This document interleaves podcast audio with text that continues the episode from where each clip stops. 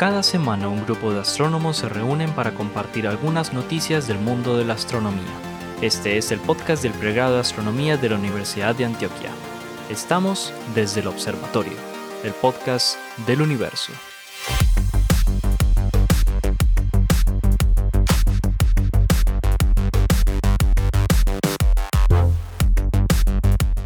Hola a todos, bienvenidos a otro episodio de Desde el Observatorio, el podcast del universo. Este es un podcast que se realiza por iniciativa de los profesores del pregrado de astronomía de la Universidad de Antioquia. Aquí están conmigo el profesor Pablo Cuartas, el profesor Germán Chaparro, el profesor Esteban Silva y el profesor Juan Carlos Muñoz y quien les habla Jorge Zuluaga. Pero además, desde hace, a ver, hace cuántas, desde más o menos unos 30 episodios nos acompaña la profesora Adriana Araujo de la Universidad Sergio Arboleda. ¿Cómo están muchachos? Súper bien. Y Adriana. Qué pena. Hola a todos. Hola, ¿Cómo vamos pues? Todo bien, todo muy bien.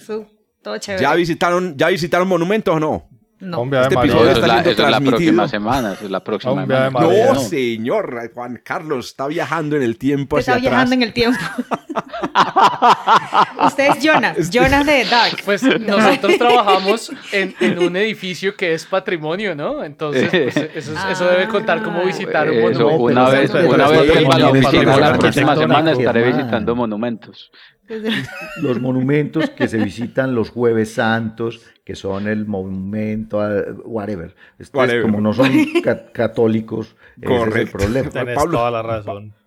Pablo aquí nos representa. Bueno, este, este No, episodio yo no soy católico, también soy ateo, pero pues eh, eh, eh, nací católico, en mi casa me catolicitaron Sí, desde exacto. chiquito, pero pues ahí está. Catolicriaron. Catolicriaron. Me, me, Oiga, me pues. catolicriaron. El caso es que por motivos de, de semana mayor, como dicen también por aquí, o Semana semana, de del- pasión del- también. o semana del turismo, como dicen en Uruguay, o la Semana Santa, quisimos preparar el día de hoy, o para este episodio, una edición especial. Como no la hacíamos desde hace como 50 episodios. Habíamos hecho antes una, una edición especial con preguntas, las preguntas como así grandes de la astronomía. Pues resulta que esta, en esta edición especial vamos a hablar de los orígenes. Vamos a hablar del origen de, de las cosas del universo, cómo empezaron las cosas eh, en el universo. Entonces, cada uno de nosotros eh, va a presentar una parte de esa historia. Y vamos a hacerlo de manera muy especial porque vamos a empezar al revés. Es decir, normalmente la historia se cuenta desde el Big Bang hasta llegar a la, no sé, al surgimiento de nuestra especie. Pero esta vez lo vamos a contar al revés, como también para, para crear una dinámica relativamente diferente. A mostrar Y, que hacemos bueno, lo que el- nos da la gana, hijo de madre. Aquí hacemos lo que nos da la gana. Aquí hacemos lo Para que en mi casa digan. Para irnos en retrospectiva. Bueno, y como siempre, como siempre no, como pasa a veces, el burro comienza por delante. El burro adelante patea. El burro adelante patea, perdón, Pablo. Pablo es aquí nuestro defensor de la tradición. El burro adelante patea.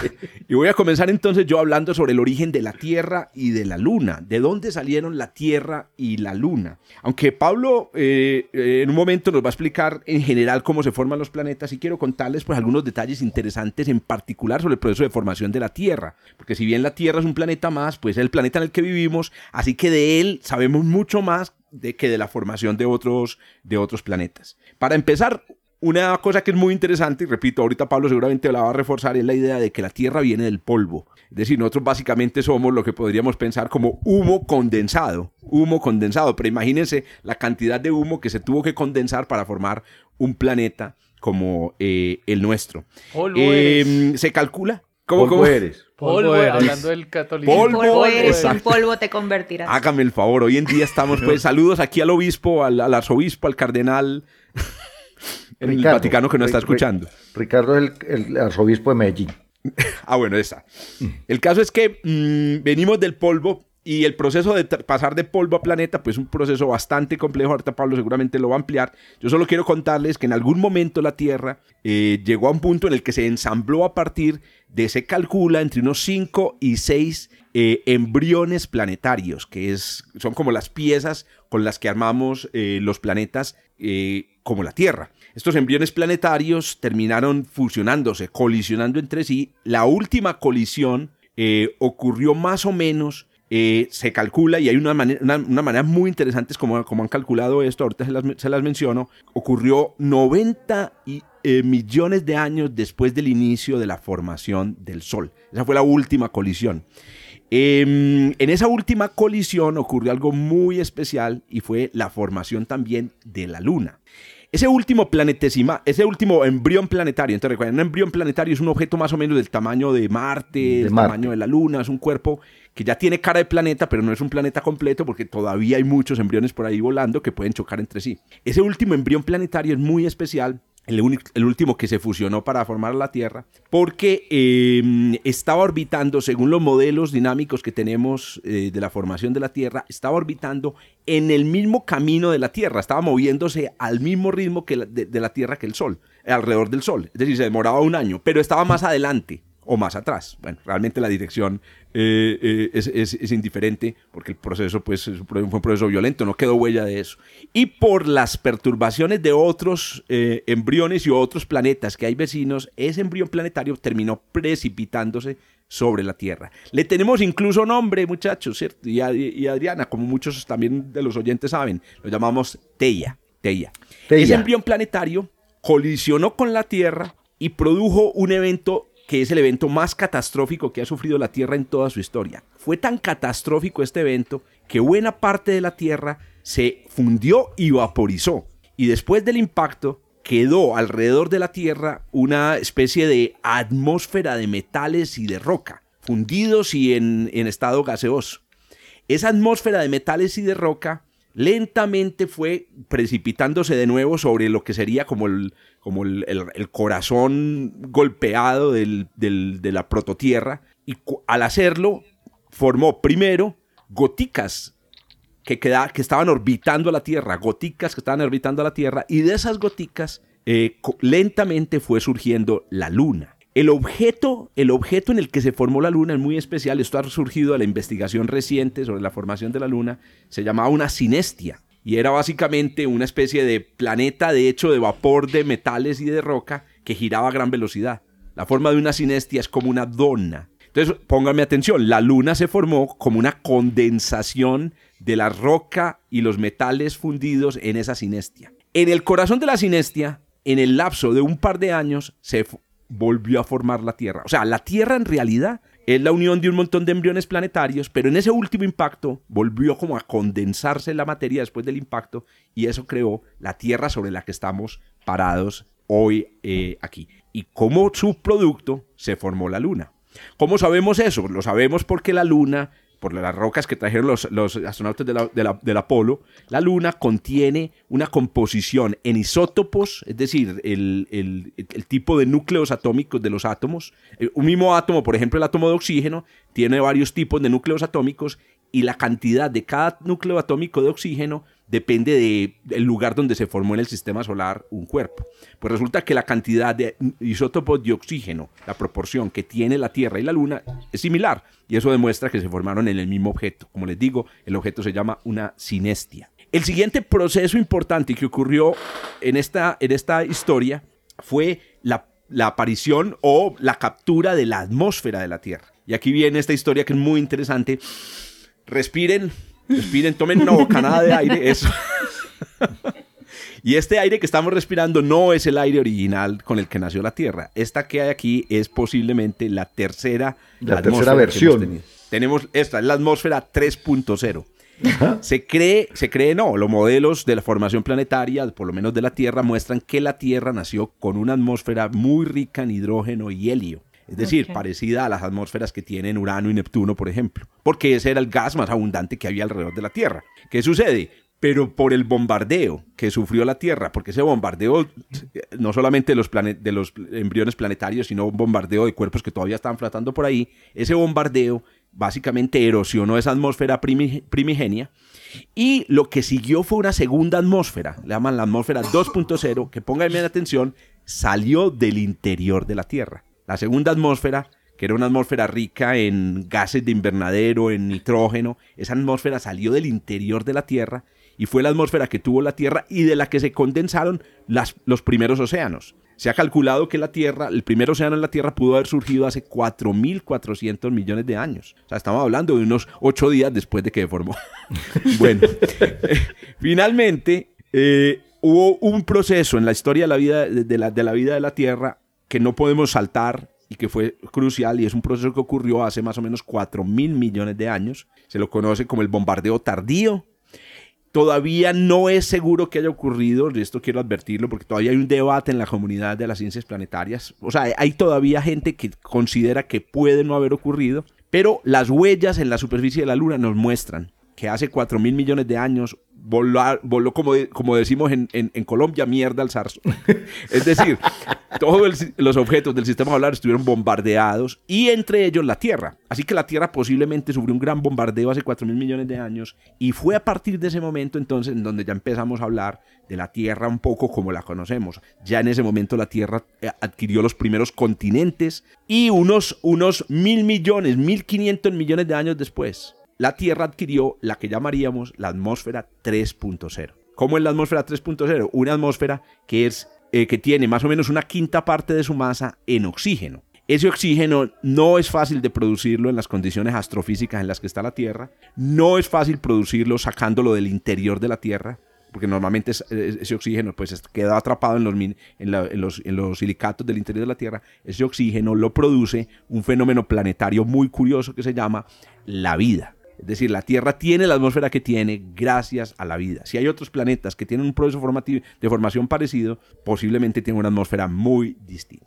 O sea Y de que esa manera gracias llegamos, a la entonces, vida que gracias a la vida que me ha dado tanto. eh, gracias a la vida que, que me ha dado tanto, dice la Tierra. me dio la atmósfera que tengo actualmente. Ahí lo tienen entonces, muchachos, la historia. Ah, bueno, iba a dar un datico. ¿Cómo sabemos que el último impacto ocurrió 90 millones de años después de la formación del, del Sol? Resulta que el oro de la Tierra, la mayor parte está enterrada en el centro de la Tierra. En el porque núcleo. al- en el proceso de formación, el oro se junta con el hierro y el hierro se entierra en el centro. De tal manera que el oro que encontramos en las minas aquí en Antioquia o en minas en, en- en- en Estados Unidos, en todo el mundo o en, o en África, es oro que llegó de impactos. ¿Qué pasa? Resulta que cuando, cuando llegó el último embrión planetario, el oro que se había acumulado en la superficie se enterró. Así que el oro que hay hoy debe venir de ese momento. Ojo, si la Tierra hubiera acumulado oro desde el principio, hoy el oro no valdría tanto, sería muy abundante. O Claro, sea, si, habría si- por si- todas si partes. la mezcla fuera homogénea. Además, Si la mezcla fuera, pero más que eso es cuánto ha estado expuesto la Tierra a meteoritos, a impactos de asteroides. Entonces lo que muestra el hecho de que haya el oro que hay hoy, que no es mucho, es que la Tierra se reseteó, se reseteó, el oro se enterró tarde. Y el cálculo es, con los modelos, que se enterró 90 millones, se, se enterró 90 millones de años a partir de la formación. Y ahí tenemos entonces ese, ese reloj dorado muy curioso que hay en la astrofísica planeta. un- el reloj del oro. ¿oíste? El reloj del oro. Jorge, exacto. una cosa interesante que, que mencionaste es el nombre, Theia. ¿Por qué se Sí, le señor. llama Theia a este objeto que nos golpeó y que, y que dio, digamos, origen a la formación de la luna? Eh, Adri sabe, eso es, mitología griega, básicamente. Theia era la madre. cu- Cuéntenos pues, ver. Theia la madre era- de Gaia. Es la madre de Selene. Ah, la madre de la luna. Ah, qué Exacto. bien. Entonces, Teia es, el, es, el, es la diosa madre de la luna, madre de Selene, pues en la, en la mitología griega.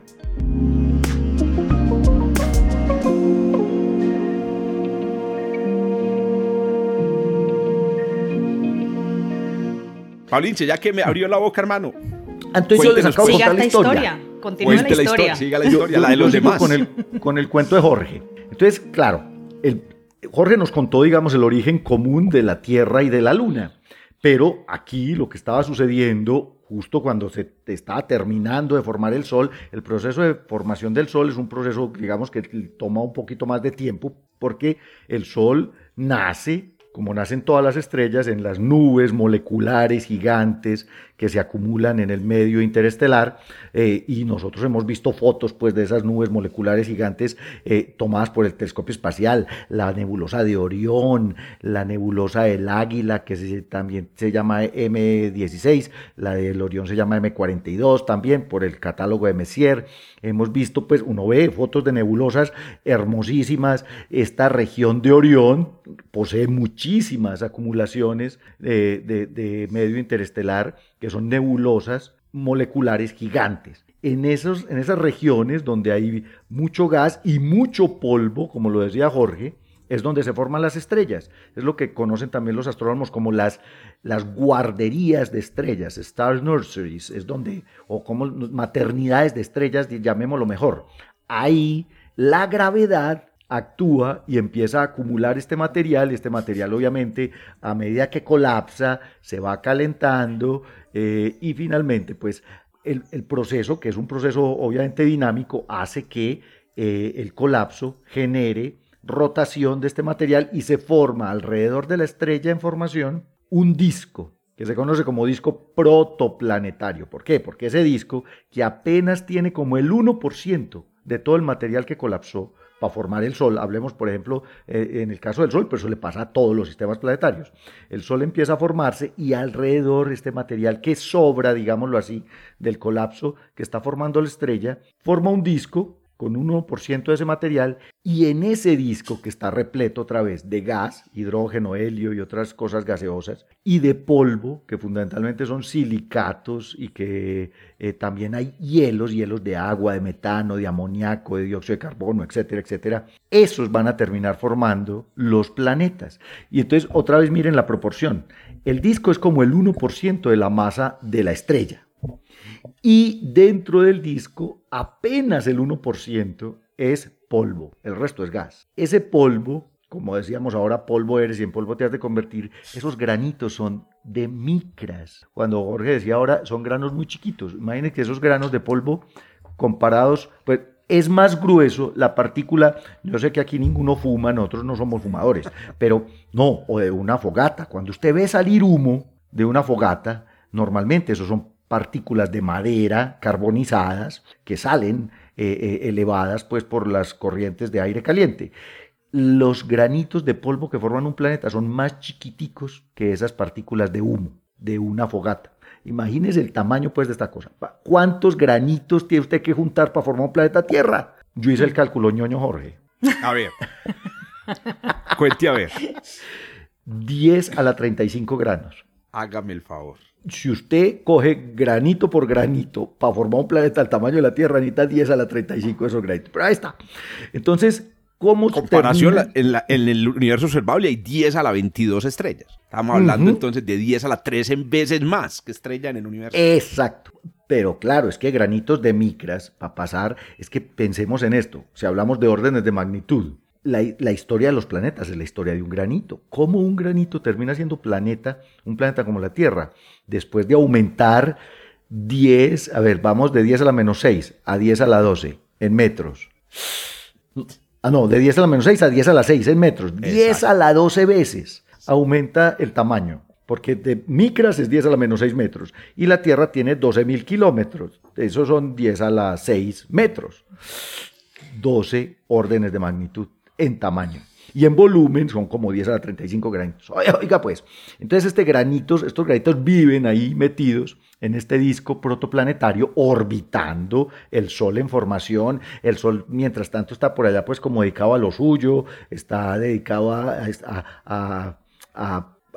como a, organizar su gravedad, su presión, eh, a, estabilizarse, digámoslo así, para poder convertirse en una estrella de secuencia principal. Después nos van a hablar, eh, creo que Germano o Esteban de esto. Germán.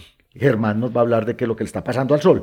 Pero mientras el Sol allá se estabiliza y se organiza, que además son unos adolescentes un poco hormonales, las estrellas jóvenes, en el disco protoplanetario el gas y el polvo están orbitando y estos granitos pues se encuentran con otros granitos y empiezan un proceso lentísimo, hartísimo, pero de cientos de miles de años para juntarse entre granitos, pero además el gas les está estorbando todo el tiempo. O sea, yo me imagino uno ser un grano en un disco protoplanetario tratando de encontrar otros amigos granitos y en la mitad están atravesados todas estas moléculas de gas eh, que no lo dejan a uno pues moverse. Eso es, eso es realmente, es un fluido turbulento y entonces los granitos sufren dos procesos. Uno es que van cayendo, se van decantando, digamos, hacia el plano medio de este disco, y el otro es que van también cayendo hacia la estrella.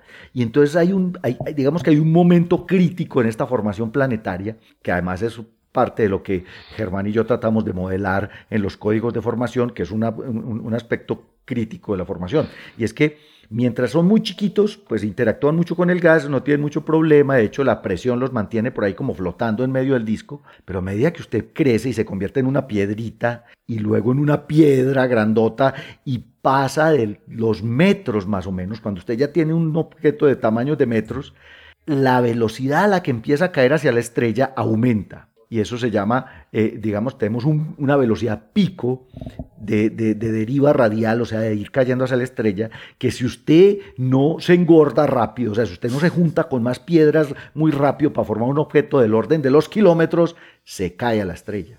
Entonces, hay, hay como un proceso, digamos, crítico en ese momento. Pero Como finalmente... Selección natural. Una, sí, selecciona los, los digamos, la- lo que llamamos nosotros planetesimales.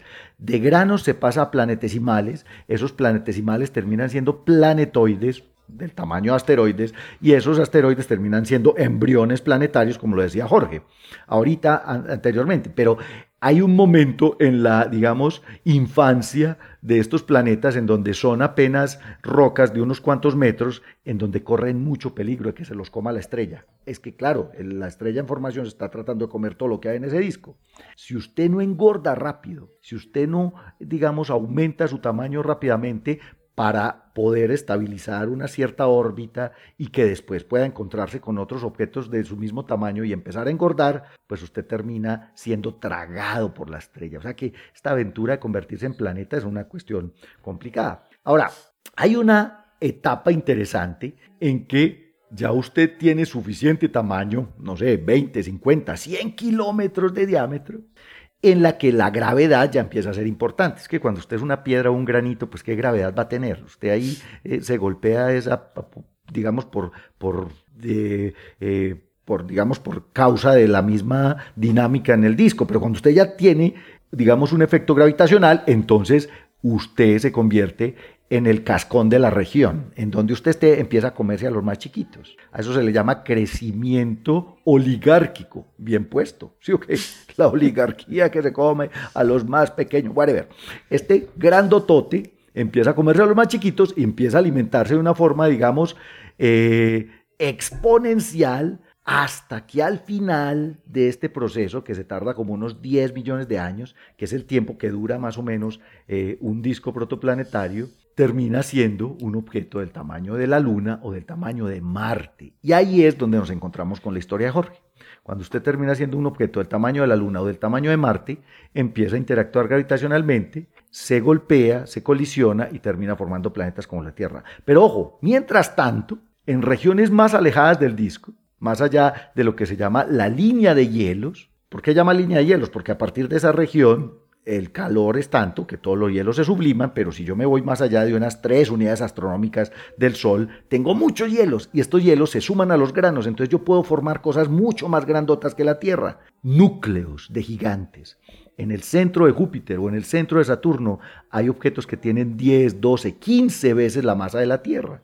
Y estos núcleos de gigantes son tan grandotes que pueden acretar el gas del disco. Eso sucedió con Júpiter y eso sucedió con Saturno y de hecho sucedió mucho antes de que tuviéramos embriones planetarios del tamaño de Marte por aquí en, en las regiones en las que se formó la Tierra. El proceso de formación planetaria es un proceso lento, es un proceso eh, interesante en términos de dinámica, de gravedad, de mecánica de fluidos y pues después de unos 10 millones de años en que es, que es el tiempo promedio de evolución del disco, usted tiene embriones del tamaño de Marte en las regiones cercanas a la estrella y ya tiene gigantes formados como Júpiter y Saturno más allá de la línea de hielos.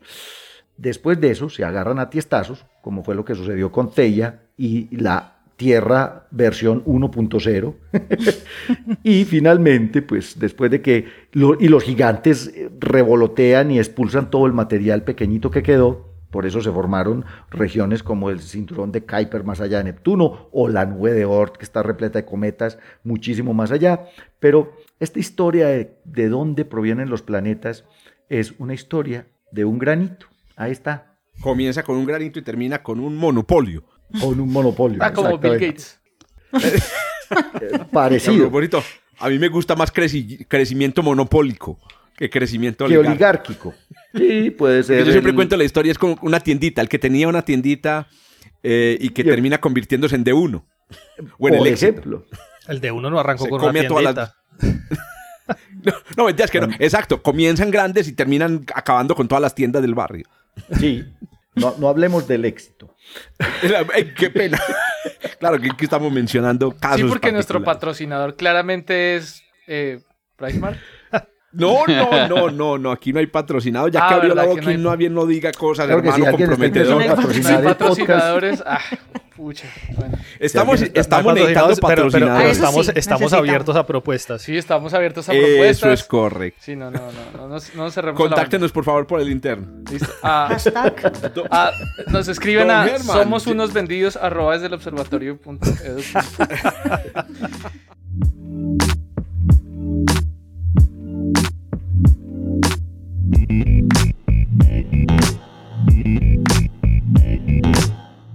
Don Germán, hermano, ya que está hablando tanto de, de- de patrocinio, lo pa- Lo patrocina. patrocinado por nosotros La para que siguiente, diga, la siguiente sección del, del doctor Germán Chaparro es patrocinada por.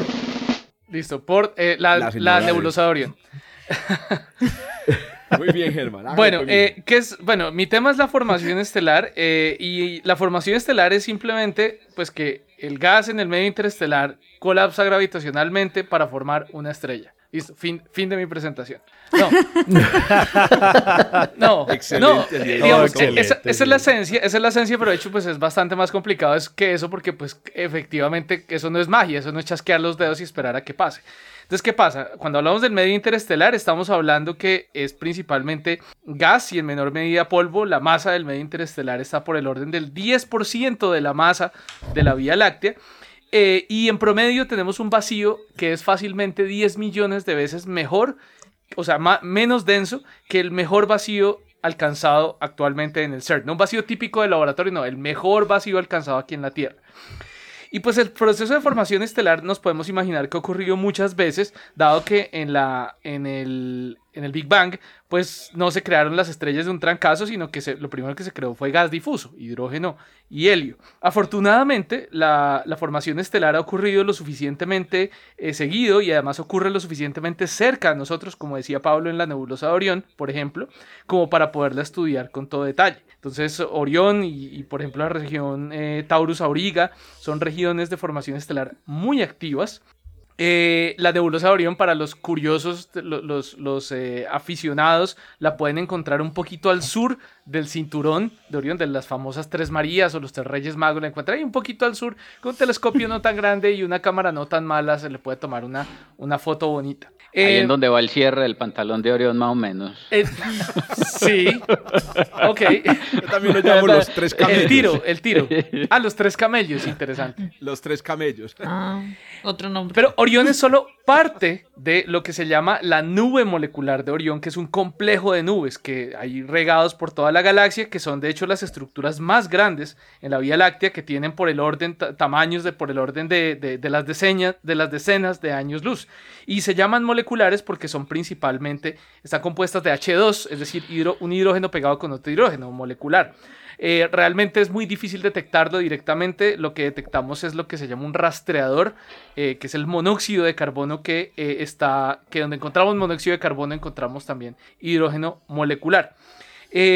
Pero en las regiones más densas de estas nubes moleculares, como esta nube de Orión, que es solo una pequeña parte, encontramos las condiciones de alta, ya un poquito más alta densidad, ya un poquito por el orden parecido, eh, de, unas densidades por el orden de, del mejor vacío de laboratorio aquí en la Tierra, pero aún así unas 10 millones de veces de nuevo peor que, eh, o sea, más vacío que un vacío típico de laboratorio una for- de, una, de una bomba de ultra alto vacío, digamos. O sea, de todas formas, estamos hablando de regiones con muy poquitas partículas, apenas 10 a la 3, o sea, mil partículas, mil, mil átomos por ahí flotando en un centímetro cúbico, comparado con el aire que es como 10 a la veintitantos partículas en un centímetro 10 a la cúbico. 19 creo que es el- la atmósfera. Pues típica, o sea, lo que tenemos aquí, ustedes mueven las manos y lo que Demócrito de- eh, sentía eran 10 a la 19 moléculas por centímetro cúbico. Y entonces estas regiones que son,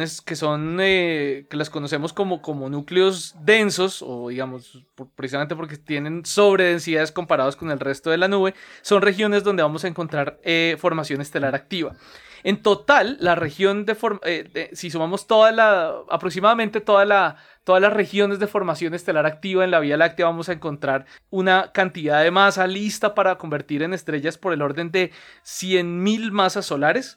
Eh, pero la tasa de formación estelar en toda la galaxia no es exageradamente alta, es por el orden de entre una y tres masas solares al año. Eso no significa que se creen que se formen entre uno y tres soles al año, no, porque pues hay estrellas mucho más masivas que eso, entonces pues es un proceso estocástico. Se están generando en, de pronto hoy, este año se formó una de una masa solar, el otro año se forman tres de un tercio de masa solar, el próximo año se forman, pasan 10 años hasta que se forma una grandota, es, es un proceso aleatorio. Em, y la, podemos decir también que no solo encontramos gas en estas regiones, sino también polvo, que el polvo galáctico pues es, es muy importante porque eh, para la formación estelar aporta a modular eh, cómo es esa formación estelar y eh, principalmente nos modula la masa de cada estrella, es decir, la presencia del polvo es importante. Pero es que hablamos y hemos hablado anteriormente que las primeras estrellas que se formaron del universo en el momento que no había polvo, eh, como el, tipo de polvo que mencionaba Pablo ahora rato, eh, pues el proceso de formación estelar era muy diferente y las estrellas se formaban con masas mucho más altas que, que lo que se puede hacer con, con, con el polvo actualmente. Por eso esa estrella que encontrábamos eh, la, la- la vez pasada a un redshift de no sé cuánto, eh, tenía la, la estimación es de Eirendel. 50, 50 masas solares, una vaina así, eh, que si es una estrella de primera generación o- o de segunda, pues no es poco común, precisamente por la baja cantidad de polvo.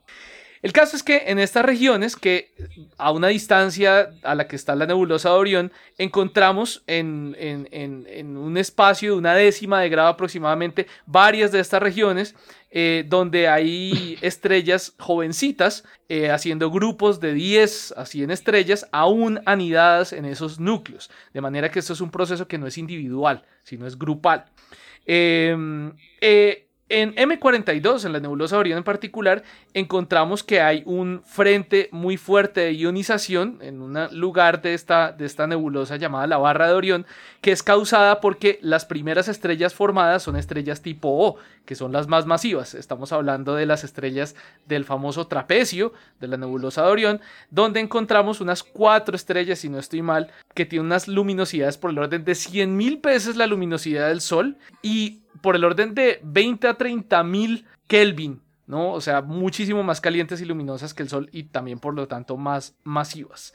La mayoría de la luz de esas estrellas tipo O, que son azules, de hecho más que azules son ultravioletas, eh, afectan toda la nube a una distancia de alrededor de dos años luz. Entonces ioniza el hidrógeno y esa región entonces la vamos, ese tipo de regiones con hidrógeno ionizado los vamos a conocer confusamente como regiones H2. No, no H con un 2 debajo, sino con un H con dos palitos al lado, que es una región Un de, H2 romano. romanos. de A- H2 romanos que significa hidrógeno ionizado. ¿no? Es, es bastante confuso y, y harto. Son regiones H2 que son diferentes a las regiones moleculares donde encontramos también H2. Di- Y más aún difícil decirlo por audio.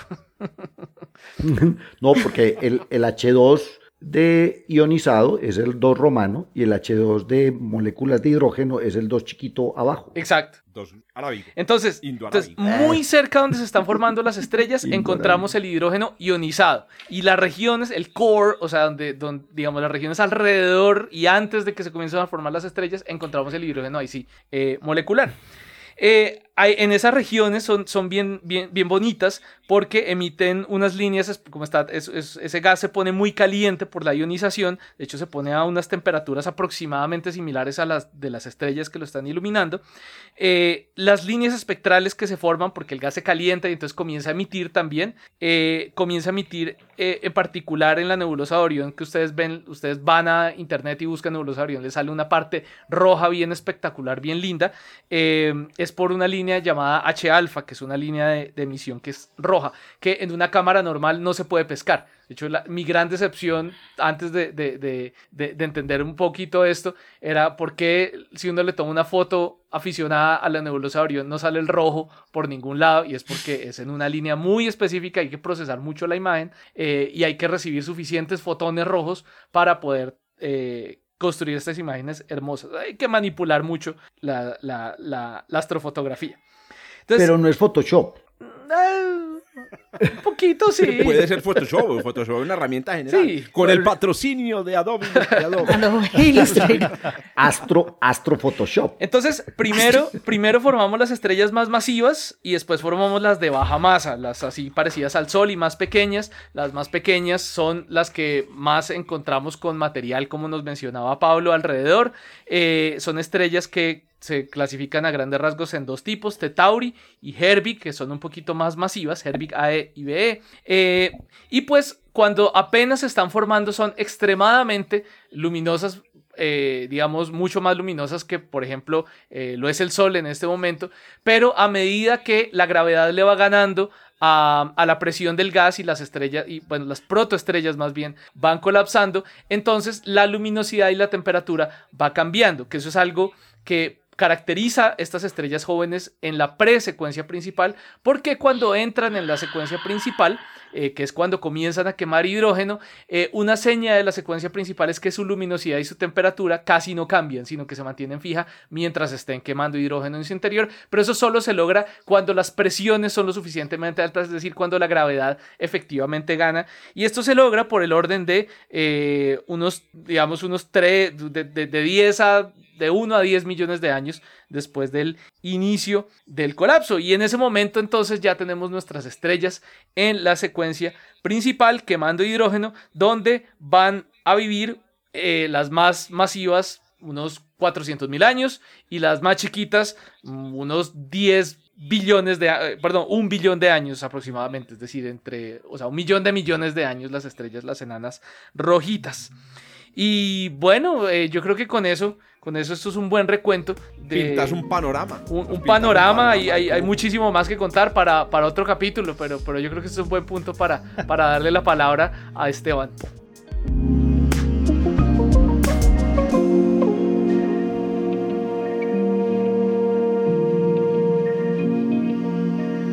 Yo, yo creo que... Qué pena, Germán. Eh, qué pena está No, no, no, tranquilo, no. Yo creo que el, el- el siguiente paso es ya pasar al, al punto galáctico. Pero es que en el punto galáctico yo creo que arrancar de abajo para arriba es más enredado que arrancar de arriba para abajo. Si bien es cierto que yo puedo tratar de explicar la galaxia desde sus componentes principales, que en este caso es las estrellas, el gas, el polvo, eh, cualquier resto de planeta que haya por ahí, en el que nos incluimos, eh, la materia oscura, pues que sí es una, una eh, proporción bastante alta, pues en comparación de la materia bariónica. eh, Ay, hermano, ¿y usted cómo va a hablar de galaxias sin materia oscura? No, venga, eh, cambia. No, no, yo no tengo problema. Yo no, yo no, yo no, no, porque es que la, materia oscura ya la hemos puesto eh, a, a prueba y pues en este momento yo lo he dicho siempre, yo no tengo ningún inconveniente con la materia oscura.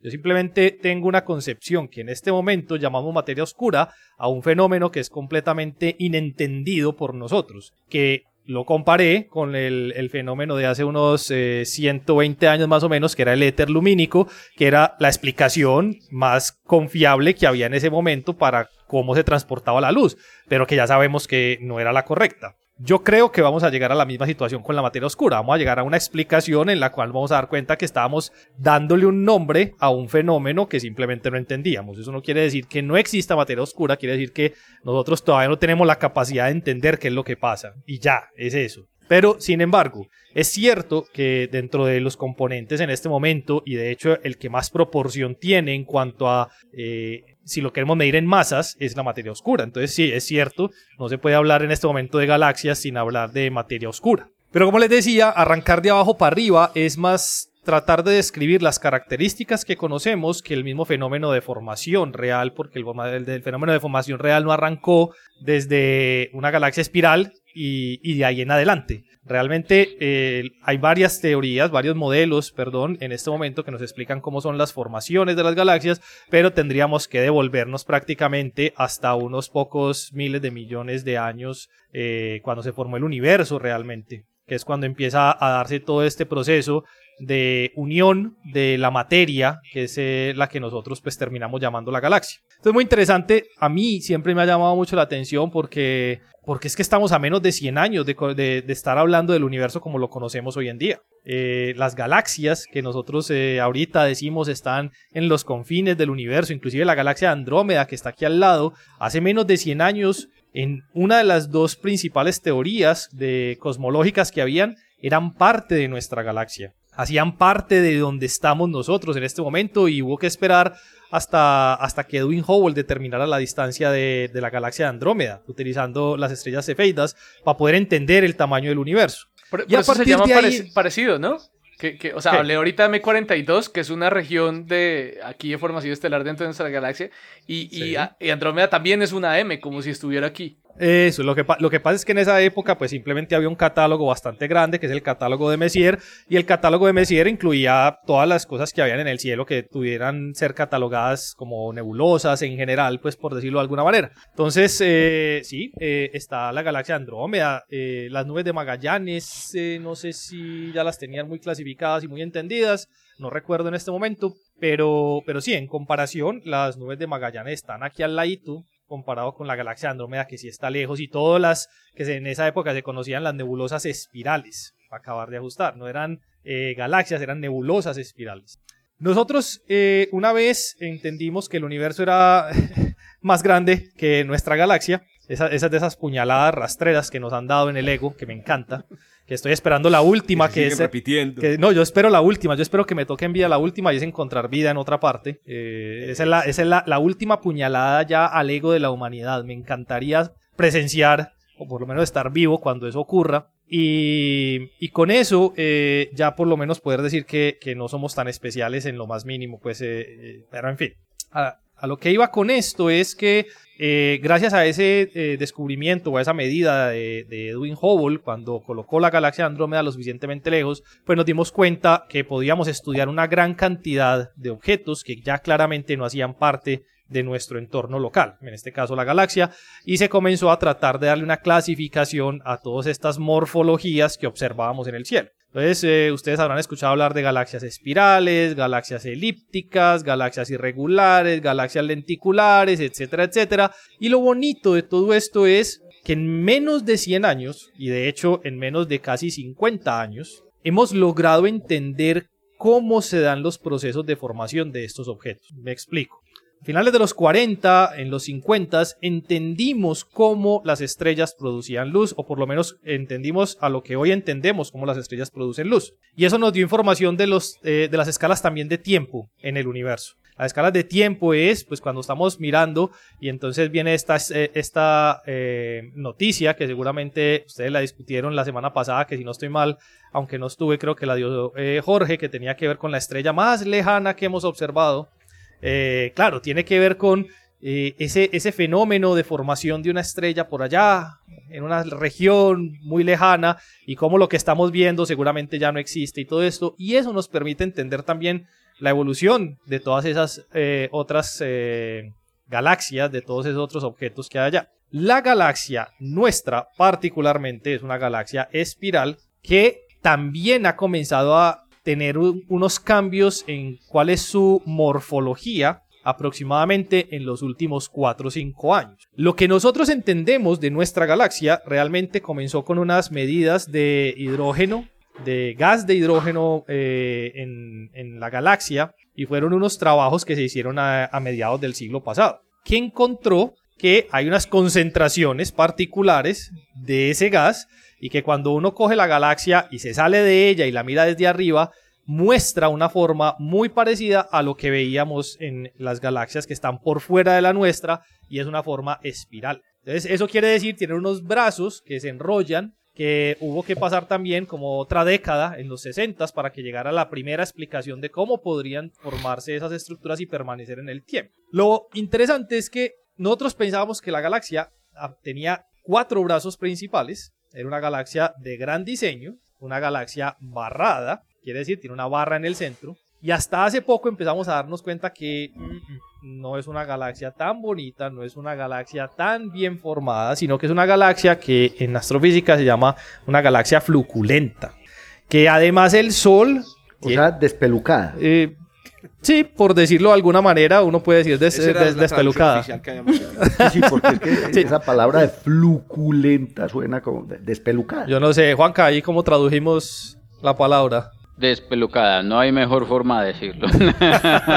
Erizada. Habla la autoridad. Pa- pa- Pablo, Pablo es la RAE de este podcast.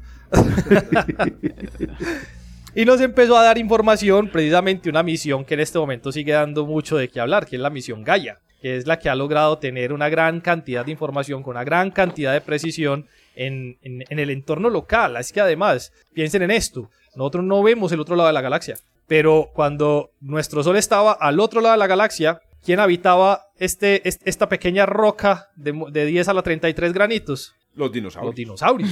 Entonces, nosotros suponemos... Los dinosaurios no aviares. Sí, eso, los O dinosaurios sea, no habían. no- sí, sí. no ten- los que no volaban. Los Sí, que no eso. volaban por- Exacto. Entonces, puros Nos, nos hemos tomado una gran cantidad de tiempo para entender nuestra galaxia y de hecho mucho de lo que hemos hecho ha sido bajo comparación. Porque además el Sol tiene una ubicación especial y es que estamos en el disco de la galaxia. Es como si estuviéramos viendo una moneda de canto. Y tenemos que empezar a mirar cómo hacemos para ver cuál es la cara y cuál es el sello de esa moneda y empezar a darle información a todo eso que hay ahí. Y eso es lo que hemos venido desarrollando en los últimos 50 años. Mucha de, esa, de ese desarrollo se ha dado, eh, primero por comparación, nos... eh, se- seguimos siendo eh, este- de- de esta humanidad que nos tenemos que comparar con todo el mundo y en este caso pues nos comparamos con otras galaxias que nos empezó a dar información realmente sobre la nuestra y también gracias al desarrollo de las simulaciones de computador que permiten llevar a cabo ejercicios en los cuales se pueda tratar de formar este tipo de, estructuras a gran escala. Y ahí viene entonces lo que mencionaba Juanca de la materia oscura. Sin, en este momento, para poder dar eh, cuenta de una gran cantidad de fenómenos que observamos en nuestra galaxia y en otras galaxias, necesitamos eh, ese objeto que llamamos materia oscura, que como les he dicho en otros podcasts, ni es materia ni es oscura. O sea, no sabemos qué La es cosa. y, y no es, y es transparente. It. Eso, es La opinión de Esteban Ah, no, no. compromete la- las opiniones de la Universidad de Antioquia. No es oficial. No, no, pero, pero aparte de ello, o sea, la materia no es oscura, es transparente en ese caso. Entonces, por eso digo que, que te- te- es una mala, una mala eh, relación de, de similaridad que se le trata de dar a algo que sí conocemos. Que le colocamos No, un nombre y ya, pero pues no, pasa nada. no y que le echamos radiación. la culpa de todo, además. Y eso, y le echamos la culpa de todo lo que no Ah, entendemos para poderlo explicar, además. Sí, no, y es... eh, Como cuando no- los médicos no saben que tiene usted, tiene un virus. Sí, más, más o menos. Entonces eso, la galaxia, nosotros Mm. continuamos en este momento tratando de, de descubrirla, creo yo, desde muchísimos aspectos y a mí eso es lo que me encanta y, y- y ahorita el 13 de junio viene el, el Data Release 3 de Gaia completo de lo que, de lo que va a salir y yo creo que eso va a ser eh, una bomba porque trae una cantidad de información que nos va a seguir explicando eso que nosotros tenemos aquí al lado. Entiendan que nosotros parece que conocemos más de las galaxias de afuera que de las galaxias de adentro. Y seguimos entendiendo nuestra galaxia desde muchos puntos de vista. Y a mí eso me encanta. Y espero seguir y eh, ojalá llegar a aportar un poquitico con uno de los 10 a la 33 granitos, pero en este caso de conocimiento, para que entendamos un poquitico más allá de nuestra galaxia.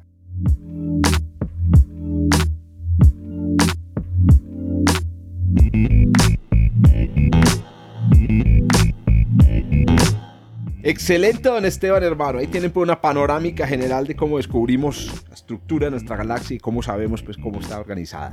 Don Juan Carlos Muñoz, háblenos ahora de la estructura a gran escala del universo. Espéreme un momentico, yo acabo de estudiar una cosita. estoy repasando, estoy repasando. Así son, así son los profesores, preparando clases en el último minuto. No, preparando pero es importante. Vamos a ser sinceros, yo creo que-.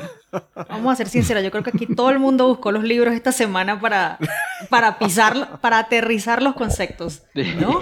Esteban, yo por ahí tuve que buscar el Couple ¿Cómo, Corner de cómo- Early cómo- iba a ponerme a buscar todos los libros si hasta ahorita por la mañana nos avisaron que teníamos que hacer este podcast? Pero hoy? eso fue antes de la Semana Santa, Esteban. Eso es lo importante. Este se está pasando el sábado. Usted le avisaron antes de Semana Santa.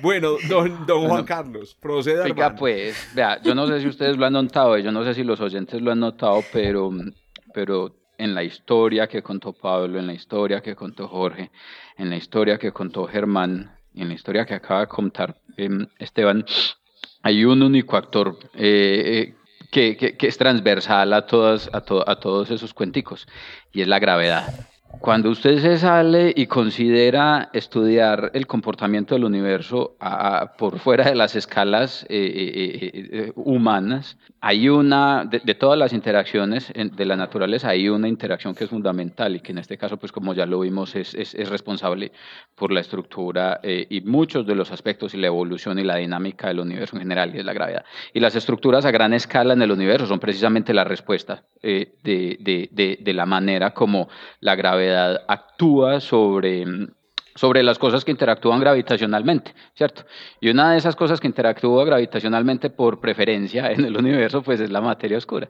Entonces vamos a suponer que usted va, que usted va a, a hacer un universo, ¿cierto? Eh, y si usted quiere hacer un universo y quiere tratar de, de hacer que ese universo sea tan fiel y como sea posible a las, a, las, a las observaciones que nosotros hacemos, pues básicamente necesita tener en cuenta eh, tres ingredientes. Tres ingredientes, unos más importantes que otros. Necesita tener en cuenta la olla, ¿cierto? La olla en la que va a hacer su receta necesita... ¿Dónde va eh, a cocinar? Exactamente, necesita comprar un poquito de, una cosa que se llama energía oscura, que Adriana ahorita nos va a contar un poquito más sobre ella, un poquito de materia oscura y un poquito de sal, ¿cierto? Entonces, eh, eh, suponga que eh, la energía oscura es el, el líquido en el que usted va a cocinar su sopa, la fracción más abundante, ¿cierto? Eh, luego le echa unas papitas, ¿cierto? Unas poquitas, sería el equivalente a la materia oscura. Y la sal es una pizquita, es lo que nosotros llamamos los variones.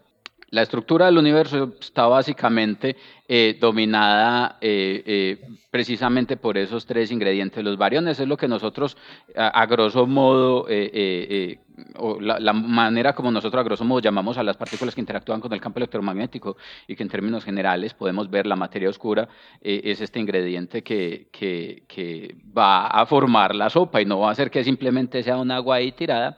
Y esos variones son la sal porque son realmente la parte observable. Cuando nosotros queremos estudiar el universo a gran escala, desafortunadamente no vemos la materia oscura, no vemos la energía oscura, que a pesar de ser las componentes dominantes en términos de la cantidad o de la abundancia con la que ellos contribuyen a la, densidad de más energía en el universo, eh, son eh, indetectables al menos a través del ojo. Solamente se pueden ver a través de, de la interacción eh, o de la perturbación gravitacional que ellos, que ellos producen o de la perturbación geométrica, viéndolo desde el punto de vista eh, relativista en el caso pues de la, de la energía oscura. La sal es rica, la sal es interesante. Usted no le echa sal a la comida y le queda maluca. Lo mismo pasa con los variones. Los Depende variones son la sal del universo. Le ponen sabor porque con los variones usted hace estrellas.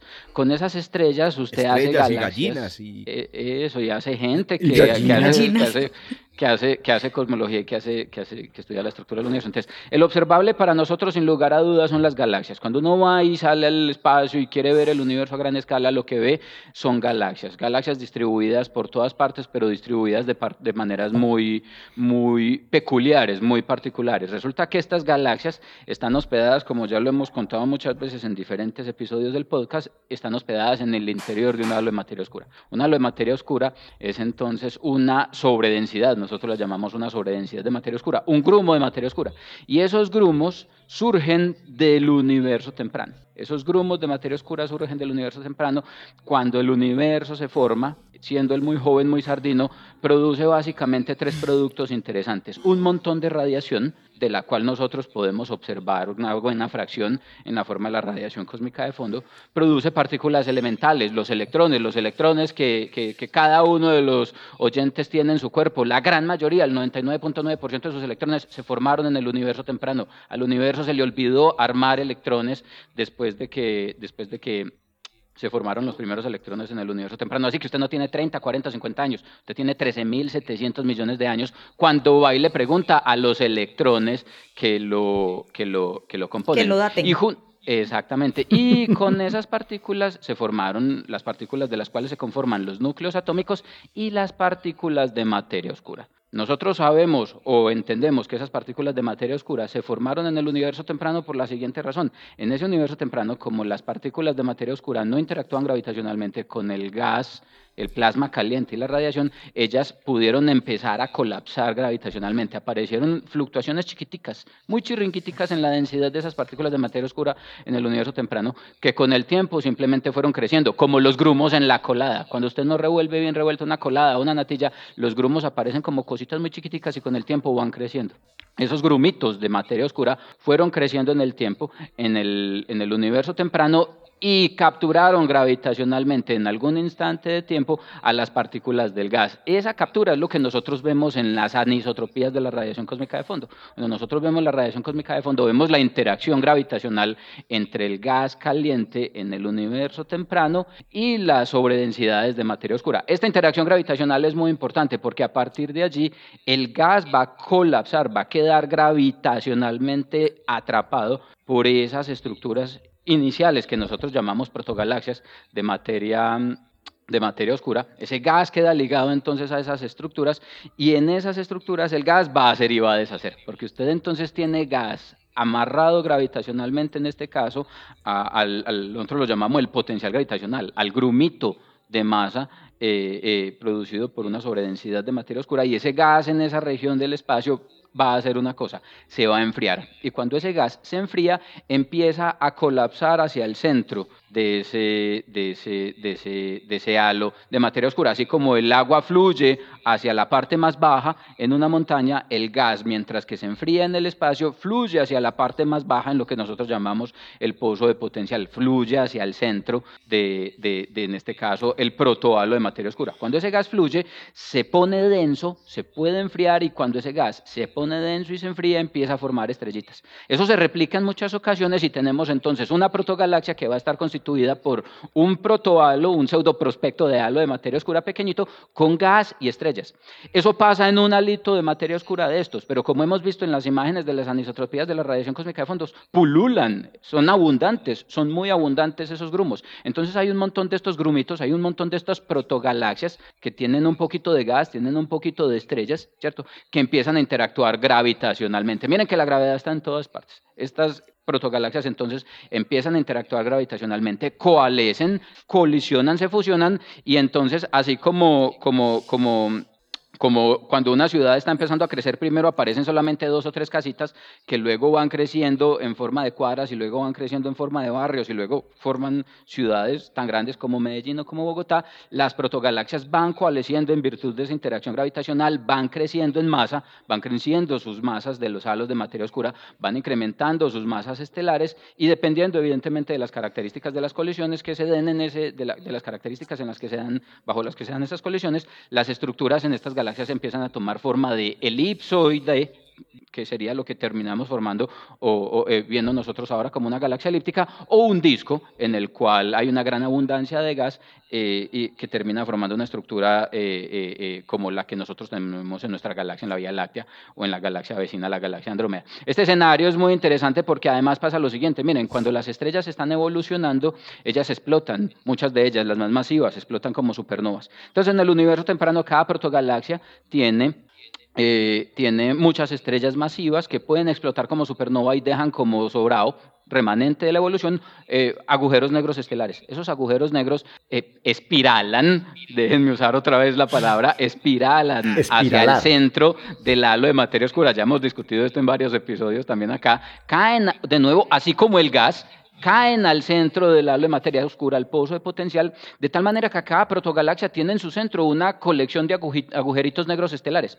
que pueden coalescer, los agujeros negros a través de mecanismos de emisión de ondas gravitacionales pueden coalescer entre ellos, colisionar y formar cada vez un agujero negro más masivo. Cuando las protogalaxias colisionan, también hemos visto en estas diferentes noticias, estas protogalaxias cuando ellas colisionan no solo forman una galaxia más grande, con un halo de materia oscura más grande y con mayor abundancia de estrellas, sino que en sus centros esos agujeros negros van a coalescer, van a fusionarse para formar cada vez un agujero negro más masivo. Cuando usted replica todo este proceso de colisiones de protogalaxias cada vez más pequeñas que forman cada vez estructuras más grandes, termina formando entonces lo que nosotros conocemos como el escenario jerárquico de formación de galaxias y de estructuras, porque con las galaxias estamos viendo lo que le está pasando a los halos de materia oscura. Estos halos de materia oscura entonces están creciendo en masa y vemos cómo ellos van creciendo cuando identificamos esa salecita, el lugar en donde se encuentra la salecita que le echamos a la receta inicialmente. Muchos de esos... Em, Muchas de esas galaxias van a ser galaxias elípticas gigantes que hospedan en su interior agujeros negros supermasivos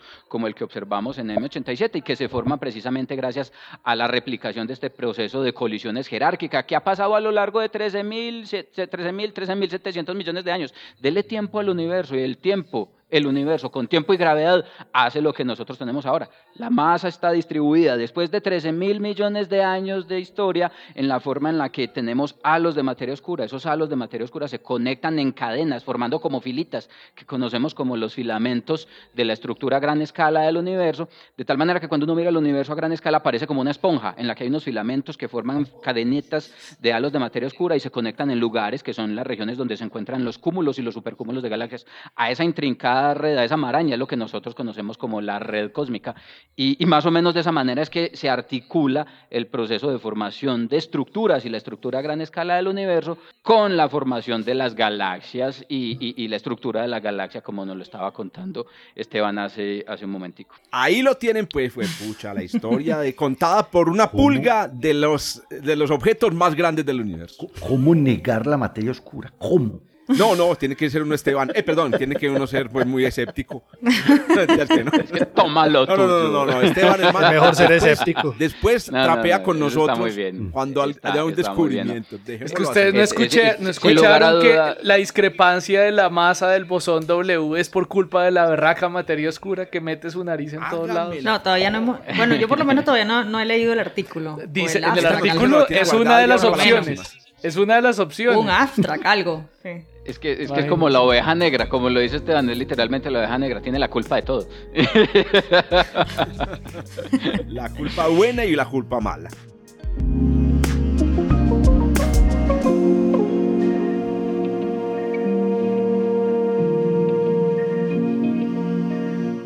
Bueno, y dejamos la cereza, la cereza del pastel. Y bueno, el, tema duro se lo dejamos a, la, eh. doctora Araujo para, que, para el final. Doctora, ¿de dónde salió todo lo que, de lo que hablaron todos estos tipos en este episodio. Bueno, yo les iba a decir a los oyentes que si saben contar, aquí faltaba una que recogiera todos los conceptos que... exactamente, aquí alguien si, le si saben contar, no cuenten conmigo.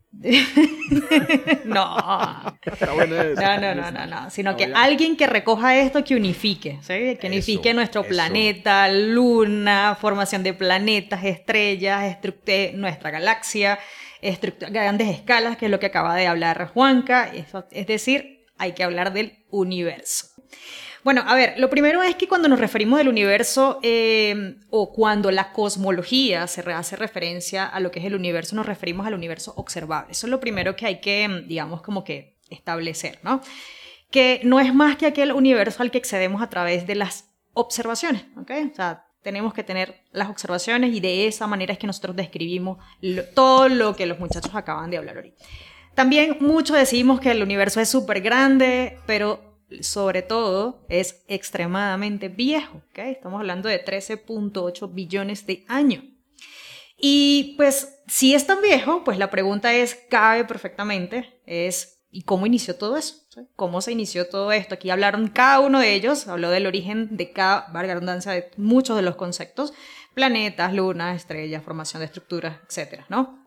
Y la verdad es no solamente cómo nació, sino sobre todo cómo, qué ocurrió, o sea, qué ocurrió en los primeros momentos luego de ese nacimiento, porque resulta que luego de ese nacimiento eh, empezaron a existir digamos, las, las medidas mínimas, las condiciones mínimas para que cada uno de los elementos que explicó Juan, que explicó el profesor Pablo, el profe Jorge, Germán, Esteba, tuvieran ese final tal y como lo conocemos hoy en día.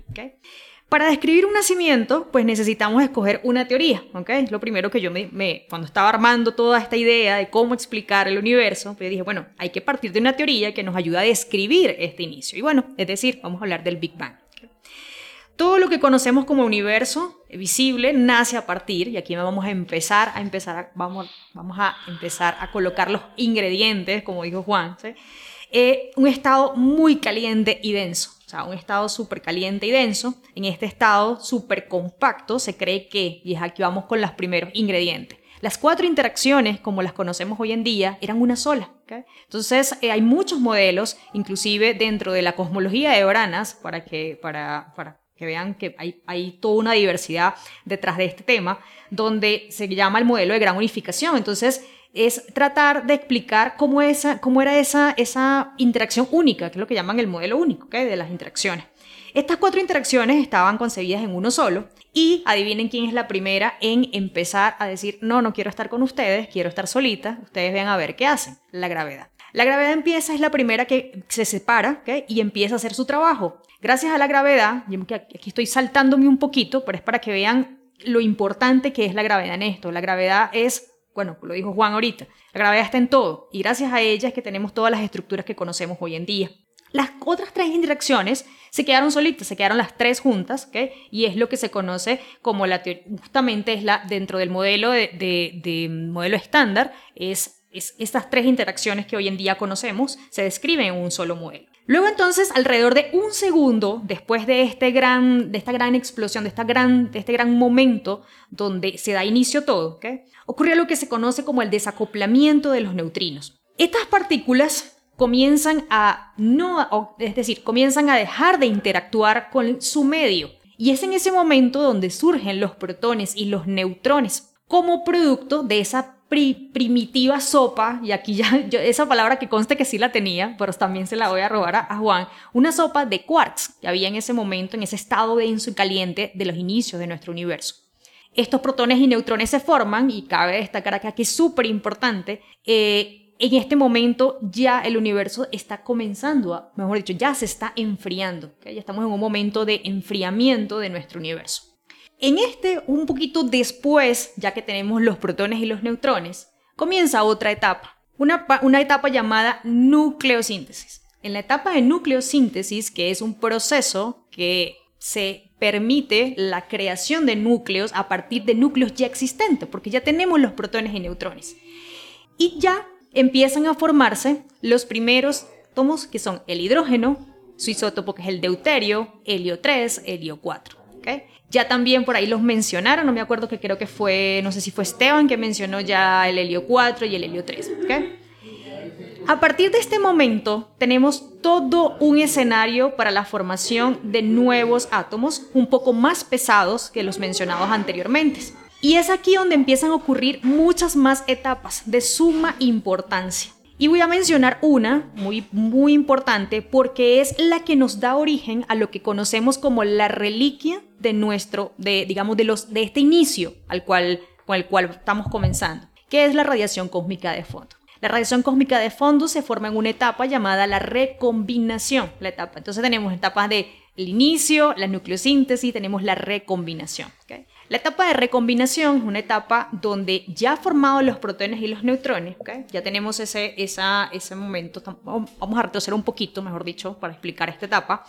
Tenemos un universo, ¿verdad? Temprano, mucho antes, obviamente, de la formación de lo que son las estrellas y los planetas. Tenemos algo súper denso y caliente. Y esta, esta, en este momento estamos, estamos llenos como de una neblina, por decirlo de alguna manera, de una neblina que está llena como de un hidrógeno, de un, de un plasma, de, un de, un plasma. Este universo, como les dije, comenzó a expandirse, comenzó a enfriarse, y estos protones y neutrones pues empiezan, dicho, empezamos a combinar todos estos, estos, estos elementos para formar protones y neutrones. En ese momento también empieza a existir lo que son los fotones libres. ¿Qué ocurre? Que estos fotones libres quedan vagando por todo el universo y es en ese momento donde se forma esta radiación que ilumina por una cantidad, óigase bien, de aproximadamente 300 millones de años. Esta es la radiación que nosotros iluminó por toda esta cantidad de tiempo esta, eh, a nuestro universo. A partir de ahí, continúa todos estos procesos, la gravedad sigue haciendo su trabajo, forma todo lo que ya, digamos, las estrellas, galaxias, formaciones ya de estructuras mucho mayores, ¿ok? Y comenzamos entonces la formación de todas las estructuras, valga redundancia, que conocemos hoy en día. Si comenzamos a partir ahora, en el momento de que ya tenemos todo lo que conocemos hoy en día, echamos hacia atrás, pues regresamos justamente a, o mejor dicho, empezamos a, desde lo que estoy contándoles hasta nuestro planeta, pues entonces hacemos todo el recorrido justamente de lo que contamos el día de hoy. Sé que, Excelente. Sé que hay muchas, hay muchas más cosas eh, procesos súper importantes dentro de la formación de nuestro universo, em, pero es un concepto súper difícil y sobre todo em, súper mm, amplio de hablar, como dijo Germán. Eh, digamos que estos conceptos son, no son nada, son, digamos, usuales dentro del vocabulario nuestro, pero al momento de nosotros quererlos expresar y quererlo, quererlo sobre todo resumir en pocas palabras es es un trabajo bonito, pero también extremadamente difícil porque es intentar tomar las ideas y tomar todo aquello importante para que quienes nos escuchen pues se lleven la, el, el abstract de lo que es justamente la formación u origen de cada uno de nuestros conceptos. Muy bien, doctora. Ahí tienen pues las palabras claves del día entonces fueron, fueron eh, sopa y polvo. Sopa, ah, eh, sopa, Sopa, Gravedad. polvo, sopa, gravedad. Yo diría que la gravedad. Yo diría que la gravedad.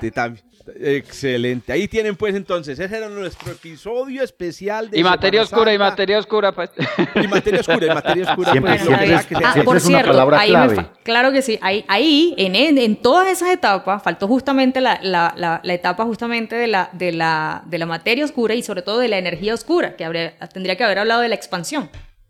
Claro. Queda, queda Bueno, para pero otro. eso será para otro, Para otro episodio. Bueno, no mentiras que nosotros tuvimos un, un episodio especial que en donde hablamos también de la Sí, sí, sí, sí, Entonces claro. ya No, ¿sí? consulten el episodio Sí. en donde sí. vimos los conceptos claves eh, de la astrofísica.